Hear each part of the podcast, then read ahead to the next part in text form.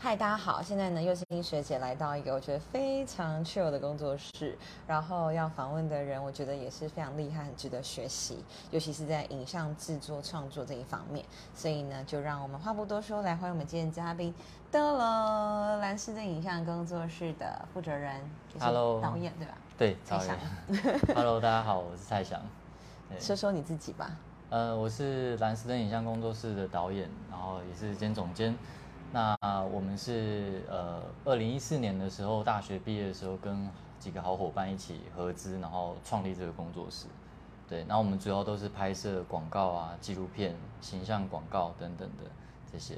然后其实最一开始是拍摄短片，因为我们那时候学拍片的时候就很想要去比赛、比影展等等的，所以我们也是从那个时候开始，陆陆续续接触到很多商业的比赛。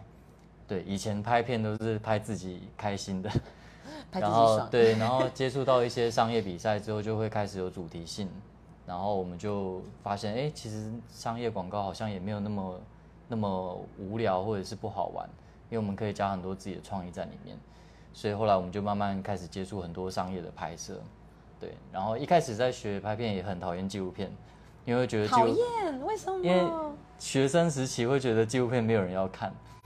但是后来才发现，说纪录片其实很好看。没事。哦，怎么办？我们的制片哀嚎。电，我的电脑又来了。没有，我们刚刚整个都跳电了。对，我们直接有个紧急事故。好，没关系。OK。我们在。我们直接。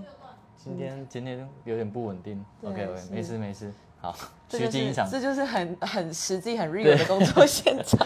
对 对对。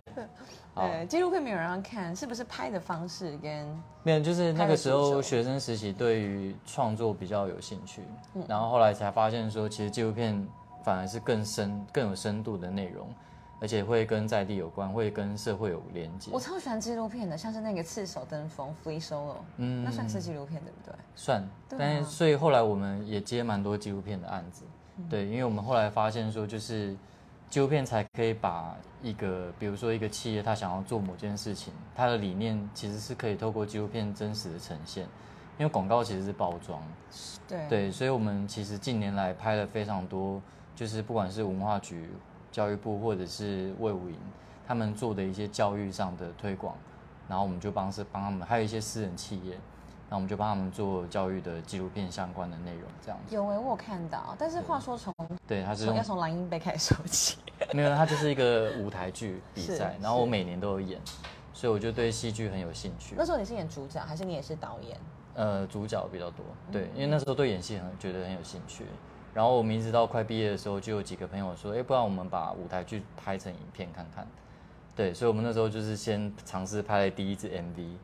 然后那时候也是我第一次拿摄影机，而且我是拿这种银色 home video，就是要掀盖，然后只有这样子，然后画面小小的，对，画面小小的，像日历的那个，对对对对对，就是那种，然后就在研究原来那个可以调快门，对对对，然后才发现说哦，原来拍片很好玩，然后又在尝试第一次剪片，然后因为那时候没有学过，所以 Maker 吗？啊没有没有，我们就直接用 Premiere，然后我就去 YouTube 开始。一个一个影片看，然后边看边学，然后就是就剪完第一支片，对，然后那时候就决定说，哎，其实，呃，因为那时候我还有学跳舞什么的，就是各种艺术类型我都有接触，然后我才发现说，哎，其实拍片是把所有艺术结合的一个最好的艺术领域，而且它是一个影像传达最快的方式。对对对，而且它综合戏剧，我自己很喜欢的戏剧，然后故事性也有画面的东西，这样子。对，然后因为后期的软体我也很喜欢接触，所以我就跟几个朋友就开始研究这个，我们就决定要一起转学考，就是原原本我们都要念商业，然后结果后来我们就直接把课程取消。因为都要念商业的原因是？因为语言科系大部分都都转商。哦，好比说贸易的或是等等。对对对，因为那个外贸外贸的公司比较多，那我们这种语言才华的人他们会比较需要。对，那艺术类型的话就是个人兴趣。所以那时候我们就自己去去念转学考的补习班，然后就是读这个这样。是几位一起啊？听起来很励志、很热血，好像会适合写成就是 对啊，就两三个对。然后后来我们真的也就考上了，对。然后我们就是都一起考到文藻的传译系这样子，对。然后就一直在那边念这样。那后来你又去读了研究所，对，就是因为大学毕业之后，我就一直很想要再更精进。对，因为未来我也觉得说有可能可以从事教学的路线，所以就现在真的也是，就是蛮庆幸当初的决定。对，所以后来就觉得说我必须要再钻研，我要更专业一点才可以去教别人。对，然后在学术上我也蛮有兴趣的，就除了执行面上，对，所以那时候是念研究所的期间，边经营这个工作室，然后边念书这样子。对对对。听起来真的是非常的很成功的感觉，就是一开 就是一路上你想做什么，然后你就走到一个对的路径，然后就把它达成。嗯这当中有没有什么你觉得说，嗯，我就是做对了这个决定？好比说那时候你说你想要教学，所以你就先念了硕士等等的。其实在接案子啊，或者因为接案子想必会是大家的困境吧？对，其实我觉得接案子有一个蛮可以循循着那那个步骤，就是在学生时期其实就是需要累积作品。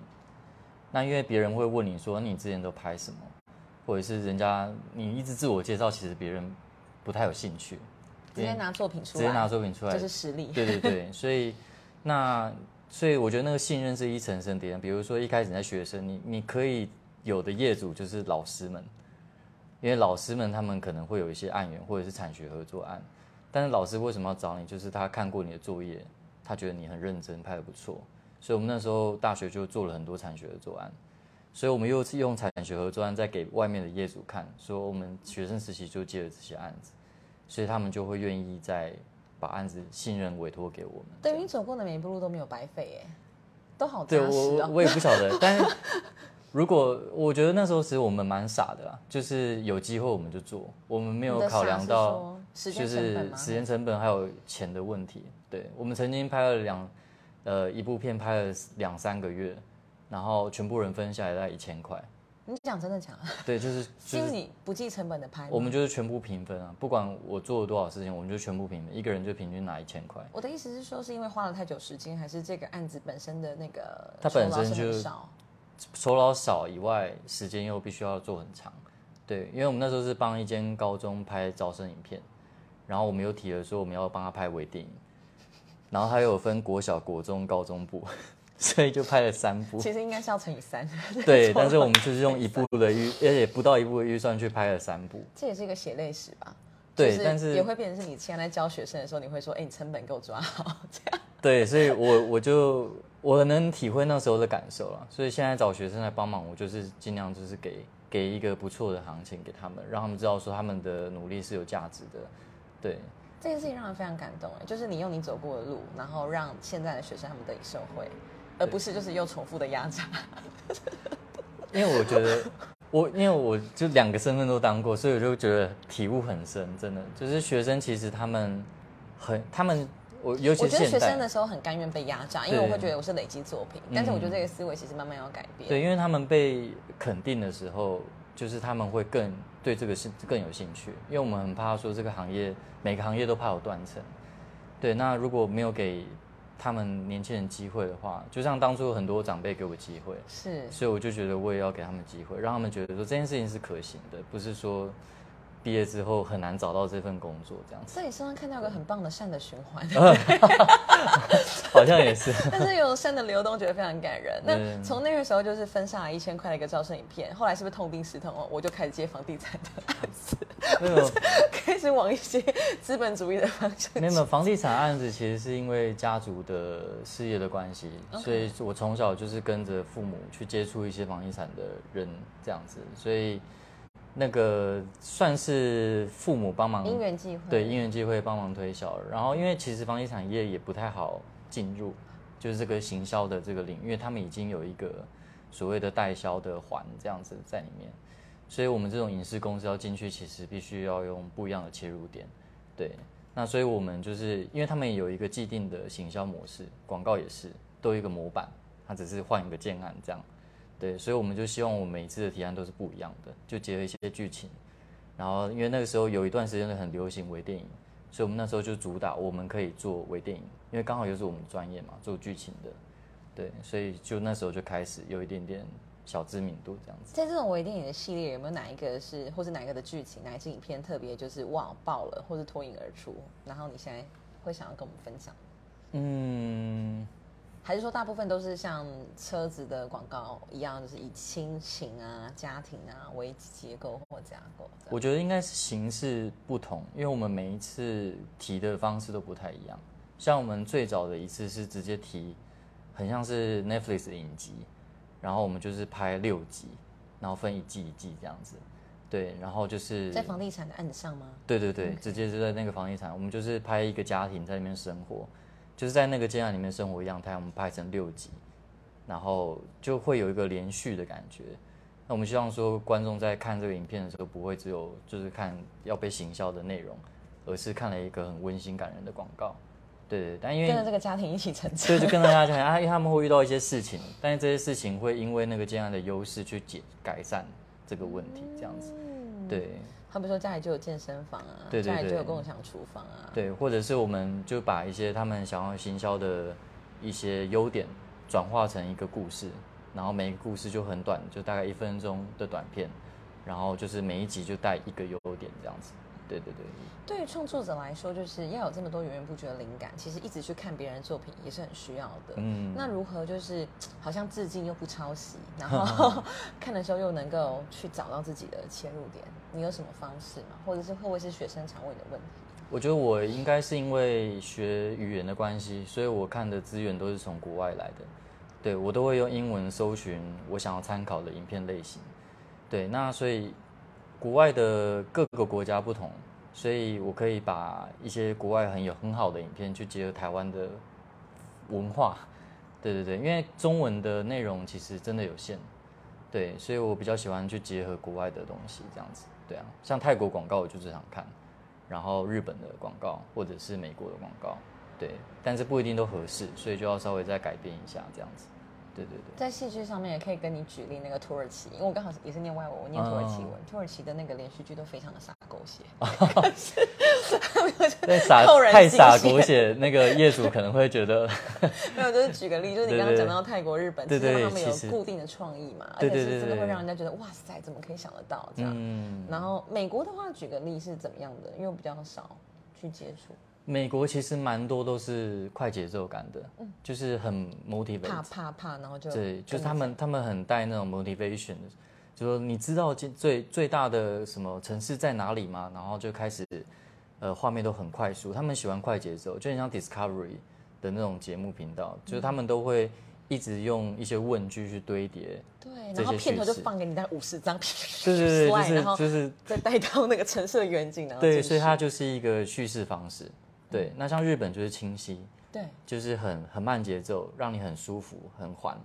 对，然后泰国就是搞笑，然后节奏的断点断在一个很很很莫名其妙的地方，但你就觉得好玩、无厘头这样子。对对，所以然后但我觉得台湾也有自己的特色，因为台湾其实就是比较接近本土，他喜欢带本土议题、社会议题，你只要有带到，大家就会很容易讨论起来这样子，所以各有各的好这样子。我的资料库很枯竭，我不知道现在最被讨论的广告或是 MV 是哪一个？你最近就在看的时候台湾吗？有吗？对啊，我觉得因为个有个人喜好问题，因为像我就很喜欢廖仁帅的作品，对，那廖仁帅他是走无厘头路线的，然后他最近就有帮那个披萨哈拍一支广告，对，然后就是非常复古，超级好笑，待会可以看一下。好，我等一下可以看，对。我贴链接在下面给大家参考。对，就是因因为我觉得廖仁帅的作品一直都是我我觉得是一个很新时代的走向，它结合复古又结合艺术品，对他的东西其实很很新，对，当然有可能大家会觉得他还是属于年轻的导演，所以不会给他太多的关注，可是他其实也得了很多奖，所以他一直是我的一个算是一个目标了，好，对，因为我觉得他很很跳动，我把这一集送给他看，然后再问他能不能采访。哦，对，可以可以对啊，就是非常仰慕的一个导演，对对对，OK，对啊嗯。好，那因为我们刚刚聊到纪录片啊，我还蛮想听听看，那你自己的一个代表作呢，或者是你觉得说你试图从不喜欢纪录片到你用纪录片的形式来拍的时候，嗯。你有做出什么你自己的突破？呃，我记得好像是在前年吧，前年我们有帮那个广达文教基金会拍一支五五四五十分钟的纪录片，对，那个就是 YouTube 找得到吗？好像他们好像没有上，因为他们是那时候是开记者会的方式哦去放映内部的对对对。然后那内部的话，是我们记录了他们怎么去用设计学习这个教学理念去带小朋友，让小朋友从零开始学艺术，到他们结束的时候可以自己办一个展览。这个设计学习很新哎，很这个议新，题很新，对对对，所以他们是比如说国小小朋友、小四的小朋友，你进到展览空间的时候，他会跟你说，来这个作品是谁谁谁做的，它的理念是什么，然后我再带你到下一个。他们是用小朋友去带的，老师就是在那旁边看而已。所以他要教一群小朋友如何自己做艺术作品，又可以表达自己理念又可以当导览员。impressive，对，所以我们就是把这整个过程记录下来。但是这个过程，我觉得最感动的其实不是那些小朋友的成果，而是愿意参与这个计划的老师，因为你必须要改变你原本教学的方向，而且老师必须要成成为一个群体，去设计怎么让小朋友可以学到这个东西，而不是直接告诉他要做什么。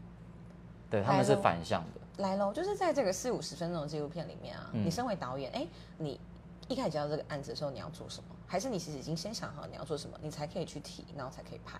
就是它的这个顺序进程应该是怎么样子？这个因为刚好这个案子是跟那个我研究所教授吴敏生导演一起合作的，然后他我会先跟他讨论说，我们了解这个计划的整个方向，然后我们想要从什么观点切入。哦，所以说一定要先做一个田野调查。对对对，因为从什么观点切入会跟我们拍摄的角度很有关系。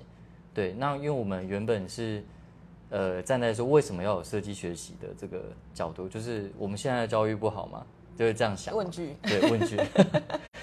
对，但是就是说，呃，现在以教育部提下来的大纲这样子的方式去学习的小朋友，成长到未来之后会变成什么样？以前我们是以成绩取向嘛，现在是以呃那叫什么？多元学习，多元学习跟 e portfolio 学习历程，他们有一个叫做什么什么培养，我有点忘记了。对对对，对，但是就是是比较内化的东西，对，就比较不会注重成绩这件事情。对，那我们就在想说，那设计学习它是不是其实就是这这个课纲的设计的进化版？那它会不会是否自由班才适用？因为你必须要很聪明的小朋友才可以理解这件事情。所以我们就在研究这件事情，是不是只适用在自优的学生，还是一般的学生接触到这样教育的方式，他就会变得，因为美式教育就很开放，那台湾目前还是比较处在就是学历、学历制、分数制这样子。所以我在想象这个影片的节奏就很像是你提了一些问题，然后你用你拍摄的角度来解答吗？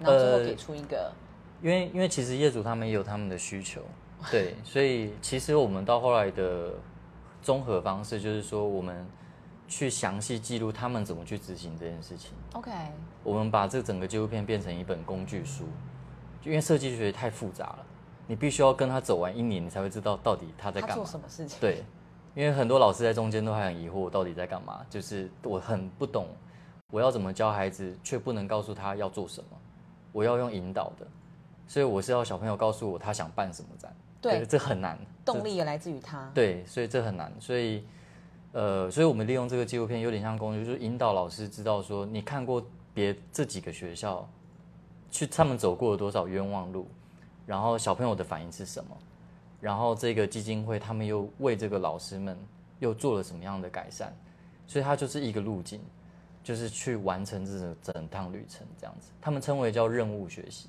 这听起来超感动的。对如果大家都可以这样学习，我觉得大家对学习这两个字会超级爱的。对啊，其实我我自己受惠最多，因为我用完之后直接带到我大学的课，因为我就问他们说为什么不带大学生？他们只限定国小、国中、高中，就是这个计划，他们觉得大学定型了，是不是？对他们觉得没心学习，因为他们觉得大学其实不太需要这样的资源。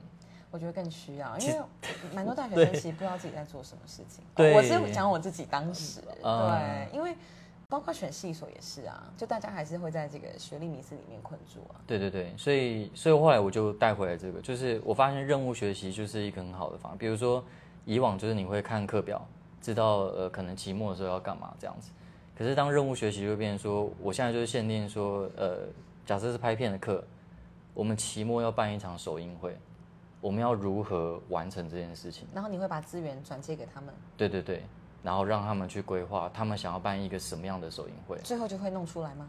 对，就是我第一年就蛮成功了，就超就是蛮多人，都是大概一两百人的首映会就最近有吗？因为现在不是也是一个学期哦，很快了，六月十九，好好想去看 啊，真的。真的真的，六月十九星期一嘛？对，星期一的晚上七点，好啊我再送资讯给你，好啊，是 欢迎来看是。所有的路人都可以参与的嘛？对，都可以，都可以我等一。下把资讯立刻贴在下面。对对对，就是我们会在文藻的文文苑二楼这样。超开心，因为我之前在正大的时候，我就超喜欢广电系嗯任何的一些影展或是作品或等等的一个播映，因为我觉得真的很感动。嗯，那我也实际参与里面当执行制作，我就觉得超累的。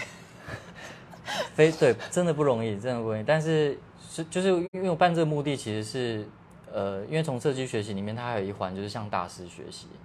那我们每年大四的同学他们都会毕业制作，所以我都会请同学们先去看大四的学长姐毕业制作，然后接下来就换你们了，因为他们是大一的。有点像是以终为始。对对对你看到那个就是你的哦对就是以终为始没然后你回来你要怎么开始做到对对对走到那边去？对，但是所以这个整个过程都是你问的问题，他会知道我目的是要为了要那件事情，所以再加上现在的资讯非常发达，你不需要像就是写一堆 PPT 让他们知道他要学什么，反而是一直抛问题让他们去查。对，像我们最近跟几个老师在讨论说，是不是要把 AI 的东西带开始带进来，所以我们后面几堂课我自己就开始带很多 AI 的东西，因为像今天不是 Apple 的那个眼镜也发表？对，我们刚我们超兴奋，我们是半夜看到那个影片，我们整个在那边尖叫，天哪！因为我们这边都有那个之前脸书 Quest 的那个 VR，我们是非常追求这些事情的。对，因为这是趋势，我们觉得。它会大大改变创作者的任何的环境跟对对对没错跟使用者，好有趣哦。好，那讲回来最后一个问题，想问你说，诶其实你又是导演嘛，又是这间店的负责人，然后工作室的负责人，又是讲师，对你你自己最 enjoy 哪个身份啊？或是对吧、时常要切都换，都很 enjoy，因为我是一个没办法一直重复做一样事情的人。我就算做同样的事情，我也希望可以在找里面找一些新的东西，这样子。那我会觉得，其实，呃，如果你学这个专业只钻研这个专业的话，你会有点锁住，就不够多多面性。所以我会很喜欢去接触不一样的事物。像我在我自己学生身上就学到很多创意的东西，因为他们太无厘头了。对，像我最近在练习用 IG，对我我有看到你在写，我也觉得很痛苦，因为我也不是 IG 的时。对我们脸 书对六小时前你才创 IG 了。对啊，我我们我们脸书用太久了，所以我们 IG 就就就会不习惯。可是他们都只用 IG，真的，那是完全不同的思考路径。对因为我自己就是比较习惯文字的阅读，嗯然后 IG 它是完全是图像，你先啪出来你的图好看，对我才有兴趣。所以我也在学这这些东西。但我觉得就是这是一个趋势，因为未来像就是特斯拉他们就是那个什么 Elon Musk 他们现在就是在弄火星啊什么什么的。其实未来的科技会更可怕，因为结合 AI 之后，我们不晓得我们这个产业的会多少动荡。我坐在这儿，然后我的人就在外太空对，而且而且再加上我们现在的创作已经有太多 AI 可以取代，那究竟是取代我们，还是我们可以把它当做是一个辅助工具来使用？所以我觉得这是太多需要去探讨的东西。所以我们对于新科技、新软体不能有排斥的状态。所以我会希望说，现在就是我可能带学生，我会希望说他们要理解，你们现在不能循规蹈矩去做这些事情或学这些东西，你一定要跟着潮流去走，不然你可能毕业之后会找不到工作，因为那些公司都已经用 AI 在取代这件事情了。那如果你还是一样用手做的方式，你可能就会跟不上。或是你手做，你就要做的比别人更突出，或对更有，你就要非常有风格。是。对，所以我觉得这个非常值得深思。谢谢你今天的分享，我觉得就是一直都是活在一个很保持弹性，然后想象自己嗯。在不同的科技或者是角色之间怎么样去转移，我觉得这件事情很重要。嗯，最后还有什么想跟大家说的吗？最后吗，呃，我觉得可能就是对于喜欢拍片的同，就是大家的话，就是就是要持续创作，因为创作是需要去习惯的，而且一段时间没有创作之后，可能就会就会忘记那个感觉，就是手感会不见。对，所以呃我认为说要做一件事情，就是真的持续每天都需要去累积它，才有可能去完成。然后，因为其实我们说真的，我们中间过程也非常的辛苦。